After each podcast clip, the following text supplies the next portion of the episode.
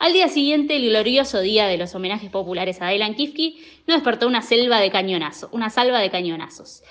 Me levanté y fui corriendo al jardín a bañar a mi elefante. El rey Pochoclo me había mandado un regalo de unas lujosas vestiduras para ponerle en una tan grandiosa ocasión. Una monturita de terciopelo dorado, cordones llenos de borlas para la cabeza y las orejas. Y un casco de astronauta honorario. Roberto me ayudó a bañar a Dylan Kifke antes de ensillarlo tan lujosamente.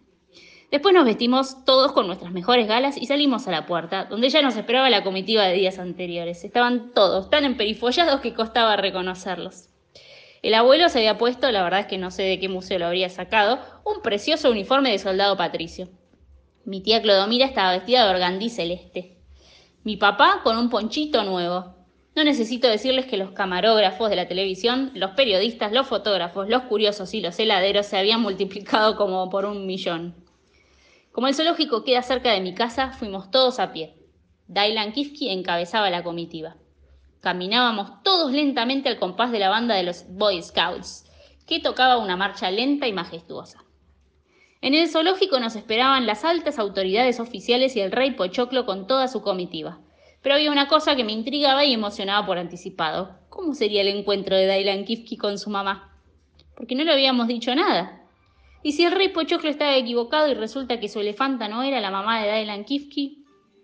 Pero yo supuse que no habría hecho un viaje tan largo sin tener la absoluta seguridad de que sí lo era. Entramos por fin en el zoológico, que estaba decorado con banderas de todos los países.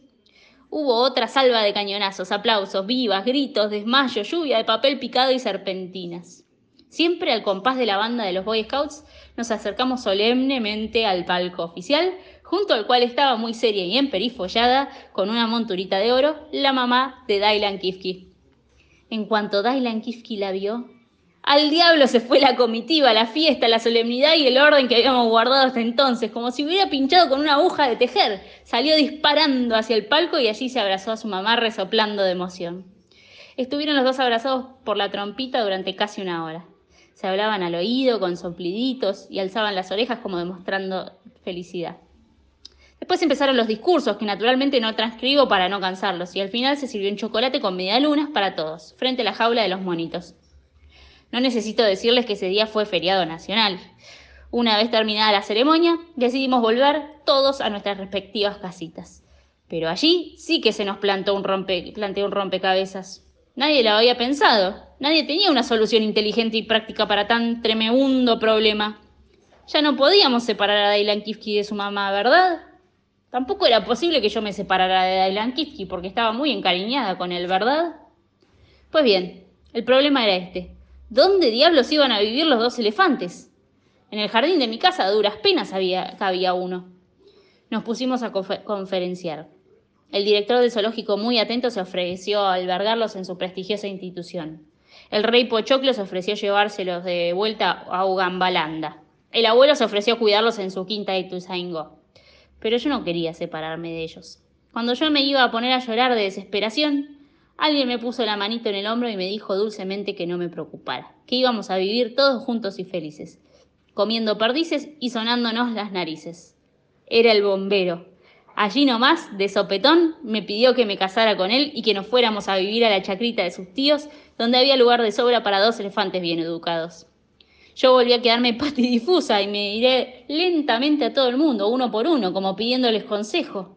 Todos habían hecho un silencio impresionante y se miraban los zapatos recién lustrados. Entonces, indecisa y abatatada, miré al bombero y me di cuenta una vez más de que era muy buen mozo, valiente, bueno, cariñoso, perfumado, atento y sobre todo amante de los elefantes. Le dije que lo iba a pensar. Todos suspiraron aliviados. El señor cabo primero de bomberos de la capital, don Agapito Campolongo, tiene el agrado de invitar a usted y familia a su casamiento, que tendrá lugar el próximo miércoles tempranito. Los novios se dirigirán al templo montados en Dailan Kifki y desde allí, arriba, saludarán a los invitados y les ofrecerán un grandioso chocolate con tacitas de porcelana. Los novios también invitan a la concurrencia a acompañarlos hasta el puerto metropolitano, donde desde donde partirán, junto con sus elefantes, hacia el reino de Ungambalanda en viaje de bodas. Entre el público se distribuirán gratuitamente fotografías de Dylan Kifke y de su mamá y banderines alusivos donados por el señor Don Caroso Minujín. Y colorín colorado, Este cuento se ha terminado.